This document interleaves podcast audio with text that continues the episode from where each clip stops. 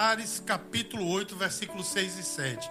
Faz muito tempo que eu não prego no livro de Cantares. O livro de Cantares, acredito que é, todos os irmãos aqui da nossa igreja sabem que é um livro que eu gosto bastante. Né? Gosto de toda a Bíblia, Bíblia logicamente, mas o livro de Cantares é um livro especial para mim. É um poema dividido em oito capítulos. Né?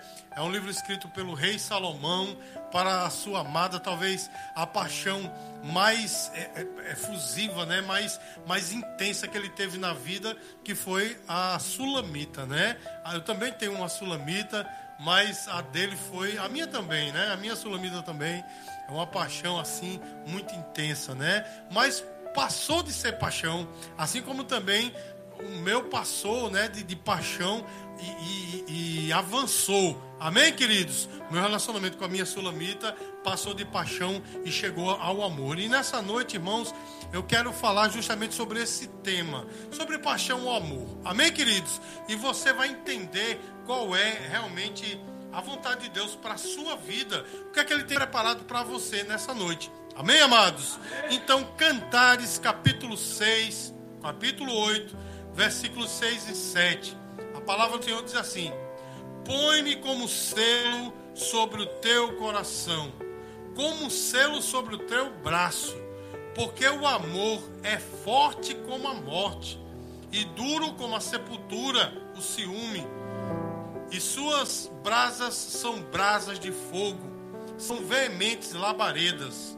As muitas águas não poderiam apagar o amor, nem os rios afligi-lo, ainda que alguém desse todos os bens da sua casa pelo amor, seria de todo desprezado. Eu vou ler novamente só essa parte é, inicial do versículo 7 que a gente chama de parte A e depois que eu ler, todos vão repetir, amém?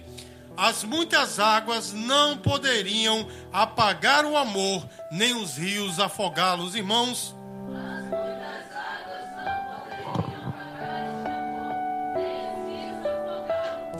Então, meus queridos, eu sei que você já ouviu, né, ou, ou já assistiu um filme, né, chamado A Paixão de Cristo. Você já, já assistiu?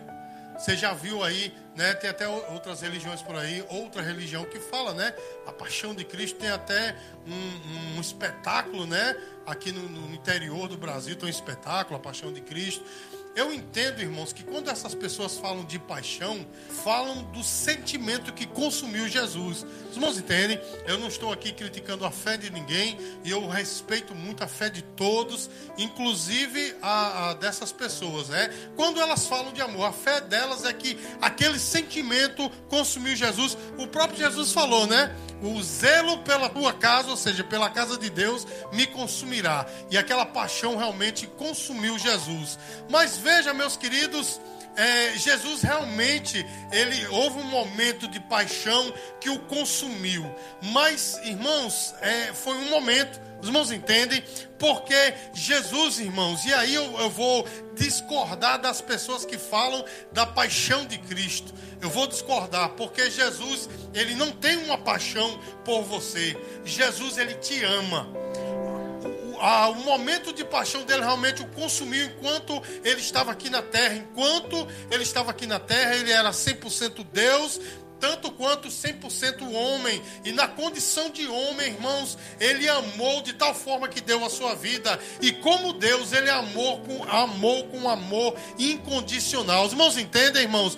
Porque olha só, irmãos, qual é a diferença entre o amor e a paixão? Meus queridos, a paixão é um fogo que um fogo arrasador, que da mesma maneira que vem com muita força, vai embora. Os irmãos entendem, irmãos? Isso é paixão. E tem muita gente por aí que confunde paixão com amor. Tem aquele sentimento arrasador e diz: Eu amo essa pessoa. Não, meu irmão, é uma paixão. E a paixão está muito envolvida, está atrelada a sentimentos condicionais, porque a pessoa está apaixonada enquanto o outro não faz uma besteira, né? Aí fez, aí vai embora aquele, aquele amor, vai, aquele fogo vai arrefecendo, arrefecendo. Daqui a pouco, estou, estou falando de, de, de, de amor chamado de amor eros, né? Um amor de casamento, não é assim um amor entre homem e mulher, entre homem e mulher. Amém, irmãos? O amor entre nós aqui, o amor fraternal, não é? É o amor filos. Mas enfim, meus queridos, nós vemos por aí muitos casais se separando depois de dois, três anos de casado, porque confundiram. Não é verdade, irmãos? A paixão está atrelada a isso. A paixão está atrelada pelo que se vê. É condicional. Os irmãos entendem? Não é errado estar apaixonado, porque quem está apaixonado, é, é, é esse sentimento ele, ele progride para o amor. Os irmãos estão entendendo o que eu estou falando? Os irmãos estão entendendo? Então veja só, irmãos, estar apaixonado não é errado. O errado é permanecer apaixonado, apenas apaixonado por resto da vida, sem nunca progredir para o amor. Porque, meus queridos, quem ama, a coisa é diferente. O amor é, o, a paixão é física, o amor é espiritual. Pastor, o amor espiritual, amor é espiritual, porque o apóstolo João diz: Deus é amor.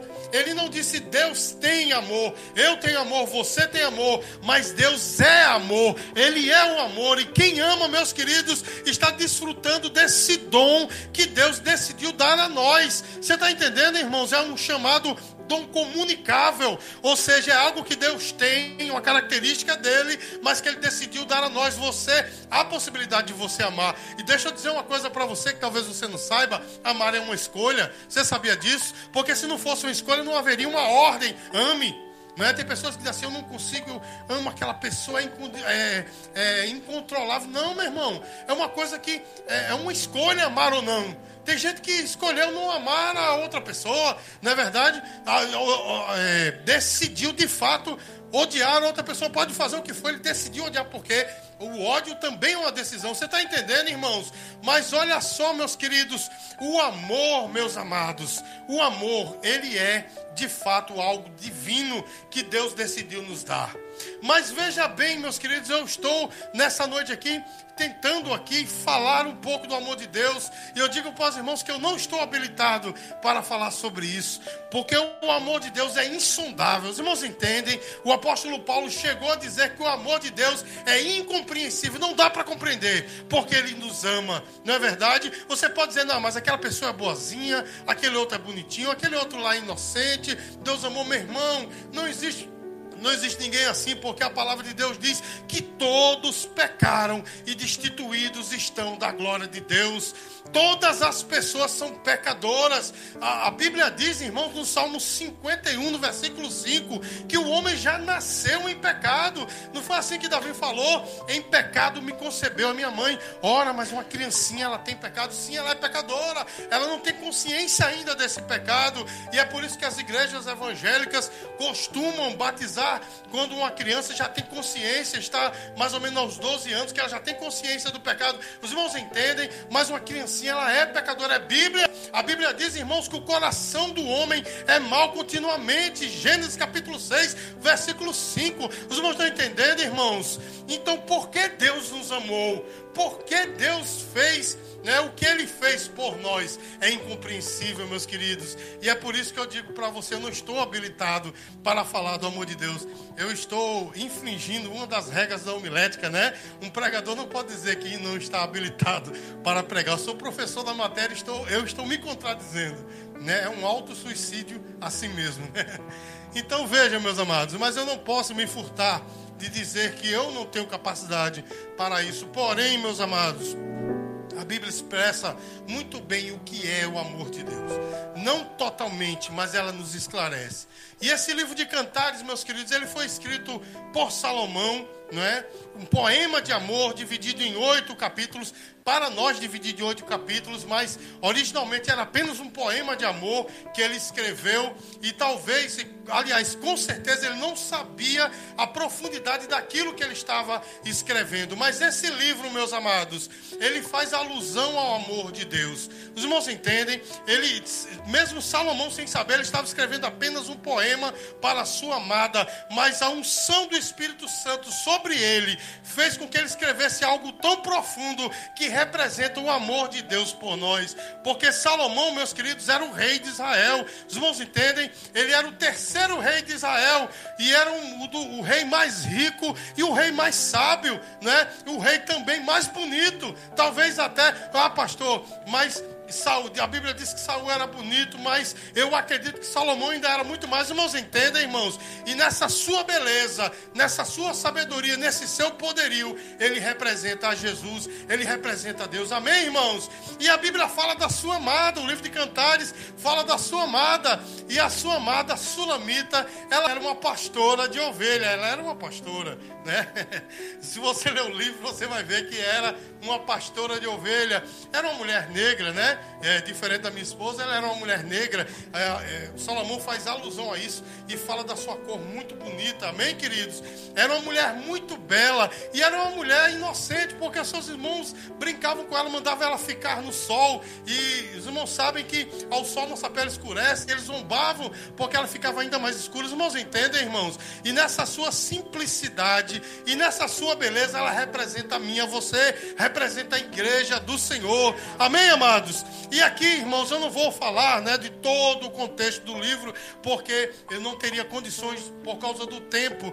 Mas aqui, meus queridos, é uma palavra que Salomão direcionou para a sua noiva. O livro aqui, irmãos, tem cânticos, né? Alguns que são cantados pelas amigas da noiva, outros que são cantados pelos amigos do noivo, uns que são cantados pela própria noiva, e outros aqui que são cantados pelo noivo próprio Salomão. E essas palavras, meus queridos, foram ditas por Salomão. Amém, amados? Portanto, nós podemos fazer uma aplicação de que é Deus falando para nós, é Jesus Cristo falando para nós, meus amados.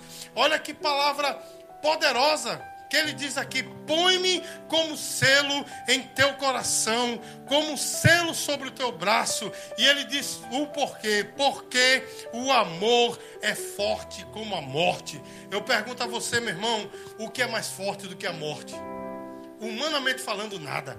A morte é o último inimigo do homem, não é verdade? A morte é aquele inimigo que o homem pode vencer todos a, a oposição da sua vida, mas a morte ele não consegue vencer.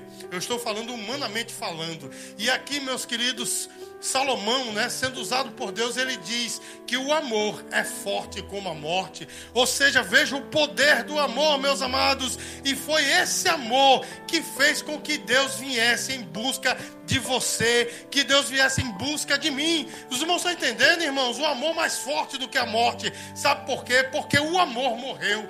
Pastor, como assim? Sim, meu querido.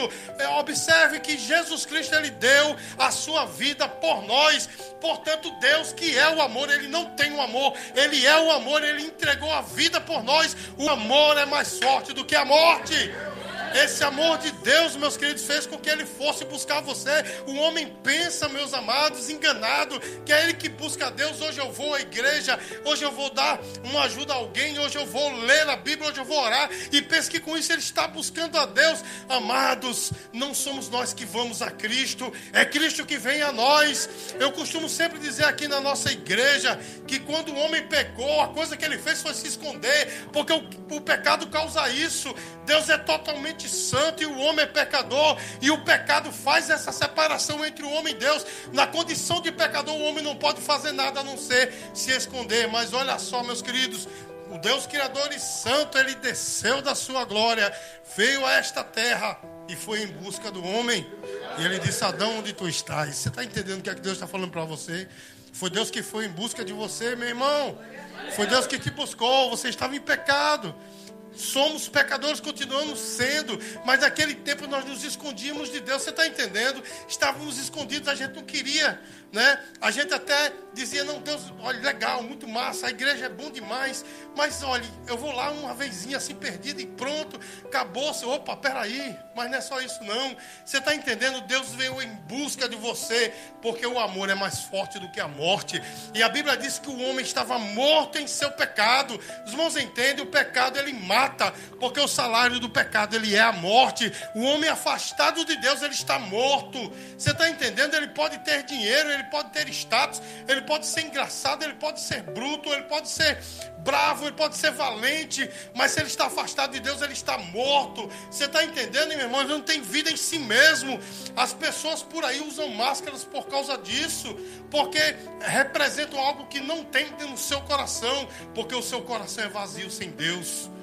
A morte, ela é causada pelo pecado. Mas aí, meus queridos, vem justamente o amor de Deus. Não foi uma paixão. Ou seja, Deus não te amou porque você era bonito. Graças a Deus a nossa igreja está repleta de pessoas bonitas, não tem nenhuma feia. Mas não é porque você é bonito, não é porque você é legal, não é porque você dizima, oferta, ajuda a igreja. Não, nada disso. Deus foi em busca de você porque Ele decidiu amar.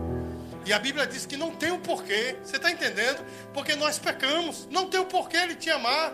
Mas Ele decidiu te amar. O amor é mais forte do que a morte. Irmãos, e o Congresso dos Jovens está chegando e o tema é muito propício. O amor gera atitudes. Jesus simplesmente não disse eu amo e deixou para lá. Não. Ele teve uma atitude. Sabe qual foi a atitude? Ele veio à tua procura. Ele veio em busca de você. E olha só, irmãos, de que forma ele veio. A Bíblia diz, o apóstolo Paulo, né, escrevendo lá em, em, em Filipenses capítulo 2, a partir do versículo 5, a Bíblia diz, irmãos, que ele não teve por usurpação ser igual a Deus, ou seja, ele disse, ele não deixou de ser Deus, mas ele disse assim: Eu vou deixar de lado a minha glória, eu não vou usar o meu poder, vou deixar de lado para ir e tomar a forma de homem. E na condição humana morrer a nossa morte. Você está entendendo? Porque, como eu falei hoje de manhã na escola bíblica aqui, estamos estudando hoje pela manhã o livro de, de Gênesis, analisando o livro de Gênesis e de Êxodo. E eu falei, irmãos, que todos os sacrifícios eles tinham que ser é, cruentos, sacrifícios de sangue, porque representava isso. Alguém tinha que derramar o sangue perfeito. E Jesus decidiu fazer isso por mim, por você. Olha só, irmãos, eu trabalhei com uma jovem há uns 200 anos atrás. Trabalhei numa empresa e a tesoureira da empresa era uma pessoa muito ousada, era uma jovem. E uma vez eu estava pregando para um companheiro, trabalhava no escritório, né, é, fazendo cobranças no escritório, no setor de cobranças, e ela estava, a tesoureira era bem perto, e eu estava falando do evangelho para o meu companheiro do lado. E eu disse assim: Jesus morreu por você. Ele morreu por você. E o, o rapaz que estava do meu lado, ele estava assim, né, recebendo a palavra aí. Eu não sei se o diabo catucou ela, não sei. Ela saiu de dentro da tesouraria. Quem morreu por. Jesus morreu, essa história eu ouço desde que nasci. Morreu por quê? Não precisava morrer, eu pedi. Olha só, irmão, eu pedi. Não tinha nada para ele morrer, não. Por mim, não. E eu disse sim, por você. Sabe por quê? Porque você já nasceu como pecadora. E nessa condição você está afastado. Disse, eu mesmo não. Adão pecou, o problema é dele. Eu tenho os meus pecados. Eu disse, não. O pecado de Adão foi foi é, é, passado para você, você está contaminada com o mesmo pecado. Ela disse: Eu não. Eu digo: Eu vou provar a você que você está afastada de Deus. Ela disse: Não, não estou. Eu disse: Você daria a vida por ele? Ela disse: Eu daria. Eu fiz igual a Jesus, perguntei três vezes: Você daria a vida por ele? Aí na segunda vez já foi mais difícil. Ela fez: Eu daria. Aí eu disse: Você daria a vida por ele? Bom, não é bem assim, porque, né? Você está entendendo, meu irmão? Quem ama dar sua vida. Você está entendendo isso? Quem ama dar sua vida, Jesus te amou, meu irmão. Ele pagou o preço por você. O pecado realmente foi cometido por Adão, mas foi transmitido para toda a raça humana. E hoje nós somos pecadores. Você sabe que é pecador, eu sei que sou pecador. A gente tenta acertar e erra, não é assim, meu irmão? Se nós não fôssemos pecadores, a gente só acertava. Mas a gente sabe que todos os dias nós erramos. Nós precisamos desse sacrifício que foi feito uma única vez. E talvez você pergunte, mas quando Jesus me amou. Meu irmão, Jesus não te amou quando você decidiu vir à igreja. Jesus não te amou quando você recebeu Jesus. Jesus não te amou quando você parou de fumar, de beber, de se prostituir ou qualquer outra dessas coisas. Não, meu irmão. A Bíblia diz que Deus te amou desde antes da fundação do mundo. Antes dele criar tudo, ele já te amava. Ele já te conhecia. Como é que isso é possível? Eu não sei. Porque ele é onipotente, onipresente, onisciente. Ele sabe todas as coisas. Ele tem todo o poder. Os irmãos entendem, ele está em todo lugar. Eu não sei como é isso, mas antes mesmo dele criar, ele já conhecia você. Ele já olhava para você e dizia: Esse é meu. O diabo vai tentar matá-lo, o diabo vai tentar matá-la, mas esse é meu, ele não toca. Você entende isso, irmãos? Que coisa profunda, ele te amou, não porque você é bonzinho. Tem pessoas que acham que podem pagar esse amor a, a ele, deixando de usar determinada roupa, ou usando determinada roupa, ou dobrando seus joelhos, fazendo sacrifício, arrebentando as costas, né, fazendo longas caminhadas, ou andando de joelho. Acho que paga. Não, meu irmão, ninguém paga. Ninguém paga esse amor, você está entendendo? Não é possível, porque esse amor ele é incondicional. Esse amor é o que, irmãos? Sabe o que isso quer dizer? Não tem condições. Não tem condições. Ou seja, Jesus não te ama porque você é bonzinho. Jesus, ah, ou seja, Jesus, é, ele, ele te ama porque você vem à igreja. Não. Ele te ama porque ele te ama. Não importa o que você tenha feito ou o que você está fazendo. Ele te ama. E esse amor, irmãos, ele é tão profundo que ele não te deixa da maneira que você está. Olha só, meu irmão, porque quem ama de verdade se preocupa. É ou não é, meu irmão? Quem ama de verdade se preocupa. Meus queridos, eu sempre, sempre amei muito a palavra de Deus, mas eu fala, lia sobre o amor de Deus, eu dizia que coisa tremenda. Mas eu vim entender mesmo o que é o amor de Deus quando os meus filhos nasceram. Quando eu tive os meninos. Quer dizer, eu não, né? Eu não tive o menino, quem teve foi ela. Mas eu vim entender, irmãos, porque quando, quando o filho nasce, a gente olha é um pedaço de você, você está entendendo? É o seu legado, é, é, é o seu sangue, é um pouco de você. Irmãos, e aí a gente entende o amor, porque quem é pai, quem é mãe sabe que dá vida pelo filho. É ou não é, meu irmão? Talvez outras pessoas poderiam até fazer sacrifícios por você, mas a vida não mas um pai e a mãe tem condições de dar a vida pelo filho, é ou não é, meu irmão? E aí eu vim entender o plano de Deus, o propósito de Deus, o porquê Jesus nos ama tão profundamente, que o levou a dar a sua vida por nós. Você está entendendo, irmãos? O amor, ele é mais forte do que a morte. E eu quero que você observe aqui, meus queridos, que ele diz, o nosso irmão Salomão, sendo usado por Deus, ele diz: as muitas águas não poderiam apagar esse amor, nem os rios afogá-los. Sabe o que isso quer dizer? Irmãos, os problemas da tua vida, até os teus próprios pecados, as tuas falhas, as coisas que te cercam, isso não pode apagar o amor de Deus. Foi o apóstolo Paulo que escreveu: Nada nos separa do amor de Deus. Ele disse: nem altura, nem profundidade, nem coisas dessa vida, nem do porvir, nem poderes, nem altura, nem profundidade né? Ele diz perigo, espada, fome, nada disso, nem nudez pode nos separar do amor de Cristo. Jesus não te ama porque você tem uma roupa legal para vir à igreja, não. Porque se você viesse todo arrebentado, todo lascado, como ele diz por aí, para a igreja, Jesus te amaria do mesmo jeito. Eu diria mais, o amor de Deus talvez fosse até mais, mais né, superabundante sobre você. Você está entendendo?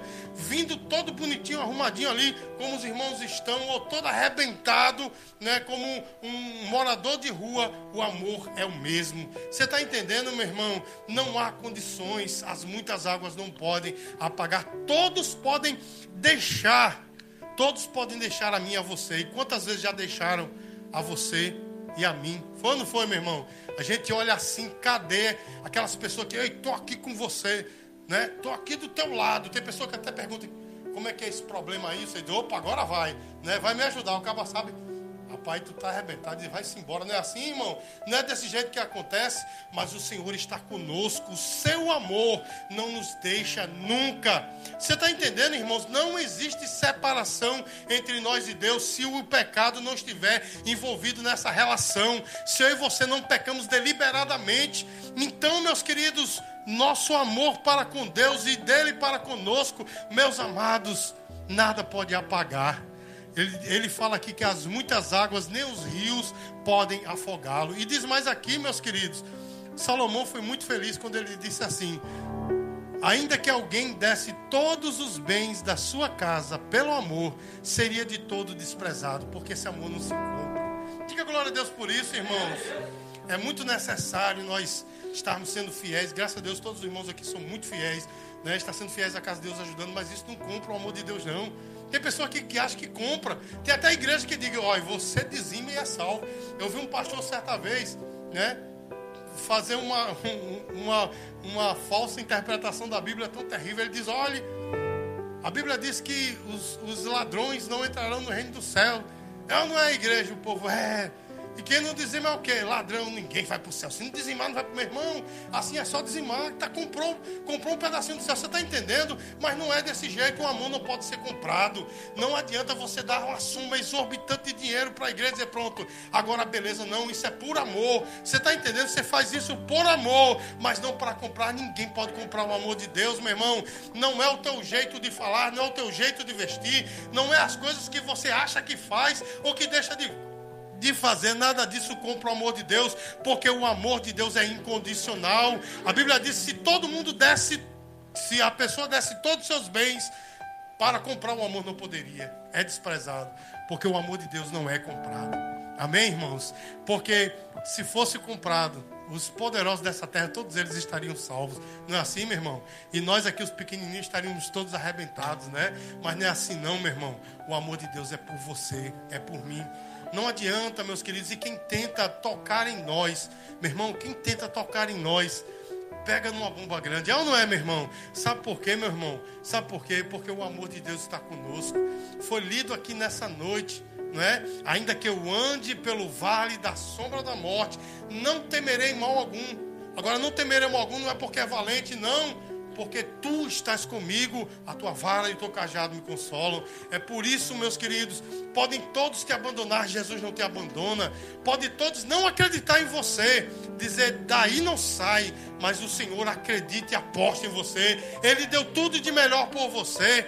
Talvez você olhe e diz assim, mas não há horizonte para mim. A minha vida está um, um um turbilhão, acabou-se tudo, está tudo fora do lugar. Meu irmão, mas entenda que esse fora do lugar é Deus ajustando as coisas. Meu irmão, quando você passa diante de uma casa em construção, não é? Se não disserem, olha, ali está sendo construído, você pensa, você poderia pensar que caiu uma bomba lá, é ou não é? Porque geralmente uma casa em construção está só poucos tijolos né, levantados, mas entenda que está sendo construído. Se você pegar uma foto de uma casa bombardeada e de uma casa em construção, não tem muita diferença. Né? Nós temos um arquiteto ali, está olhando para mim dizendo, é, é, é, por ali tem, um, né, tem uns cálculos a ser feitos, né? Mas, inclusive, eu vi um vídeo muito engraçado esse dia, ele me fazendo o cálculo da pia lá de casa. Mas, enfim, meus amados, uma casa em construção, ela parece uma casa em destruição. É ou não é, meu irmão? mas uma tem diferença da outra. Uma casa de destruição tende só a ruir, não é assim? Uma casa em construção ela vai crescer e vai chegar aonde o seu dono, o seu idealizador quer. Você está entendendo? As coisas estão fora do lugar. Não está tudo fora do lugar, é Deus que está ajustando, meu irmão. Ele está preparando a tua vida para o que está por vir. Porque, meu irmão, ele, ele, ele está preparando de uma maneira que a bênção vai encaixar certinho na tua vida. Você está entendendo? Porque se a casa for pequena e a bênção for grande, tem alguma coisa errada aí não é? É aquele joguinho, né, que a gente bota as coisas redondinhas dentro do buraquinho e as coisas quadradinhas dentro do quadrado, né? A gente não pode colocar o quadrado dentro do redondo e assim sucessivamente. Não é desse jeito, meu irmão. O Senhor está preparando para quando a bênção vier, ele possa encaixar de uma maneira certa. É por isso que o profeta Isaías disse assim: que o Senhor né, está largando as tendas para a direita, para a direita, né? Para a esquerda, para frente e para trás. É assim que a gente canta. Irmãos, o Senhor ele está ajustando. Então entenda que é o amor de Deus sobre a tua vida. Ah, pastor, mas eu já fui muito afrontado, levantaram palavras duras contra mim, pessoas se levantaram. A minha vida, a minha família não é mais como era, meu irmão. Mesmo assim, as muitas águas não podem apagar este amor. Mesmo assim, o amor de Deus está com você. É uma fase, é apenas uma fase, mas Deus tem preparado algo melhor para você você. Esse amor, meu irmão, esse amor do Senhor, fez ele dar por você o melhor. Romanos capítulo 8, versículo 32, diz assim: Ele não poupou nem o seu próprio filho. Diga glória a Deus, meu irmão. Ele não poupou nem o seu próprio filho por amor de nós. Ele deu o melhor. Então entenda, meu irmão, que você é importante para Ele. Entenda que a sua vida não é qualquer coisa. As pessoas podem ter desprezado você. Eu não sei porque o Senhor está mandando eu falar isso nessa noite. As pessoas podem ter desprezado você. Ter dito assim, não é ninguém. Mas o Senhor não. Diga a glória a Deus, meu irmão. O Senhor não. o Senhor diz: Ei, nada mudou, eu continuo te amando. As coisas estão difíceis, eu continuo te amando. As coisas deram certo, eu continuo te amando. Esse é o amor de Deus por nós. E esse amor ele não vai mudar. Então, meus queridos, Salomão ele diz aqui, ele diz perfeitamente: as muitas águas não podem apagar esse amor. Voltando ao início da mensagem, muitos falam da paixão de Cristo. Cristo não tem paixão. No seu ministério terreno, houve um momento de paixão consumiu a sua vida. Mas Ele ama. A paixão vai embora, o amor fica. O amor de Deus, ele fica. E eu vou dizer uma coisa para você, meu irmão. É uma palavra profética para a tua vida. Pode acontecer o que acontecer. Todas as coisas vão sempre contribuir para o teu bem. Você não pode pode não entender. Isso é uma coisa que a nossa igreja vive perfeitamente isso que eu, eu venho falando desses 13 anos que eu estou à frente dessa igreja. Você pode não estar tá entendendo agora. Você pode não estar vendo como Deus vai fazer, mas simplesmente dê um voto de confiança a Ele. Diga, Senhor, eu não entendo, eu não sei como, mas tu vais fazer.